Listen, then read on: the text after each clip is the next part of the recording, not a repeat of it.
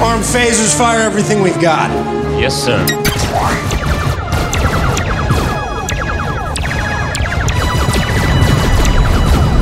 Olá, aqui é o Zona Neutra Blasts, disparos de cultura pop direto no seu celular. Hoje vou falar do anúncio de que a saga de Elric de Melny Boné foi comprada por uma produtora com o intuito de transformá-la em série de TV. Eu explico tudo a seguir, então saque sua espada infernal e venha comigo.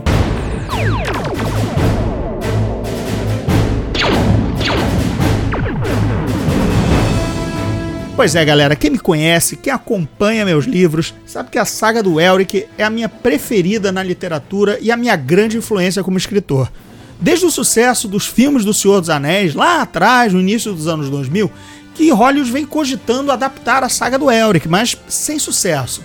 Nada está garantido agora, tá? Que a coisa vai andar, porém, a compra dos direitos pela New Republic Pictures já me dá um alento.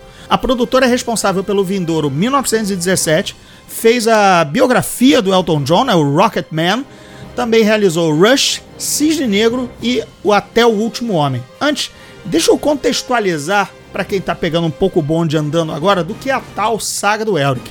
Em 1961, o escritor Michael Moorcock, escritor inglês, criou um personagem para ser um anti-Conan, um guerreiro feiticeiro albino, fraco e doentio, que impunha uma espada infernal chamada Stormbringer em um mundo de alta fantasia épica.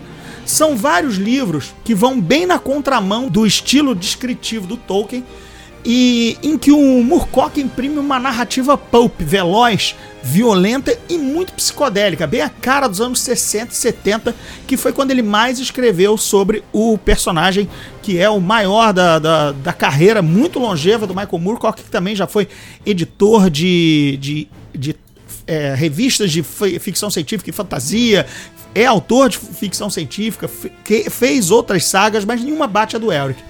É, o personagem tem já dois livros lançados no Brasil recentemente pela editora Generale, o primeiro e o segundo da saga, e uma lindíssima graphic novel chamada O Trono de Rubi, editada pela Mitos. É, lembrando que ainda assim, é, essas são as coisas mais recentes que saíram agora do Eric, que foi muito maltratado pelo nosso mercado editorial. Por exemplo, no início dos anos 90 a gente teve umas algumas adaptações em quadrinhos antigas lançadas pela editora Globo, que hoje só são achadas em sebo, ficaram lá bem atrás no tempo. Particularmente, eu considero a saga de, a melhor saga de fantasia de todos os tempos, tá? Mas eu admito que o personagem do Elric é muito complicado de se, ser transcrito para o audiovisual pelo simples fato de ele ser um protagonista de difícil empatia com o público. Ele vem de outra raça, de outra cultura, por isso que ele é Elric de Melniboné, ele vem do reino de Melniboné, dos Melnibonianos, que se achavam superiores às outras raças e criaturas e às outras culturas, e ele escravizava, a raça escravizava, ele também torturava humanos. O próprio Elric em si, ele é preconceituoso, ele é sádico e ele é dado a acessos de depressão e autopiedade homéricos, assim. Então, tirar isso do personagem para para torná-lo palatável ao público é, eu acredito, em última análise, descaracterizá-lo, se no decorrer do. porque é, é, o risco de a gente ter uma versão da saga do Elric sem o Elric como ele de fato é, ou uma versão sanitizada dele. É, é o único pé atrás que eu tenho e por, pela possível perda de identidade do personagem, que ao mesmo tempo é uma identidade tão forte que o manteve assim longe do público normal, né?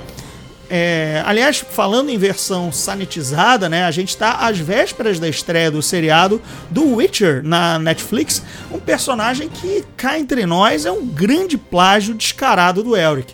Vamos lá, o nosso querido Gerald Rivia, né? O Geraldão, comedor de todo mundo, ele é, assim como o que também era comedor, ele é um guerreiro feiticeiro mercenário, ele tem longos cabelos brancos, praticamente albino e ainda é chamado nos livros e no videogame de Lobo Branco, que é o mesmíssimo apelido do Elric nos livros.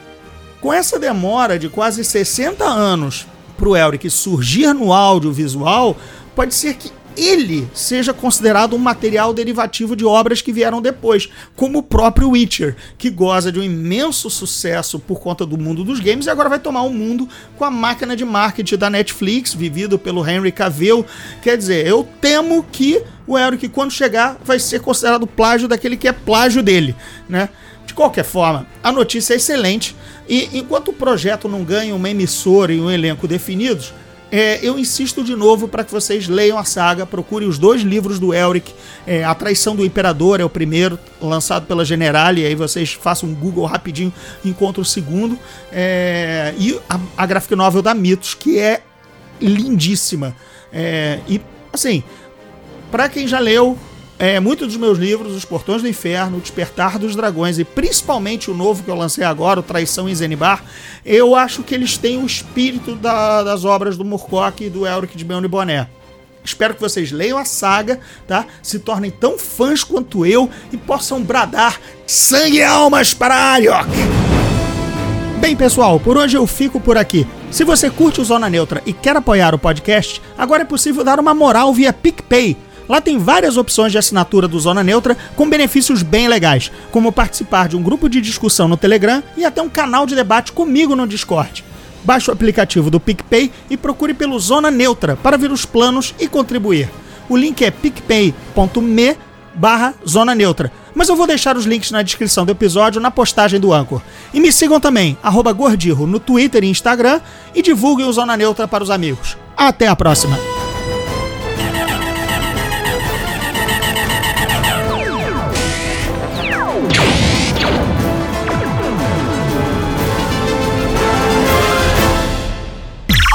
Esse podcast é produzido pela Fulano de Tal Produtora.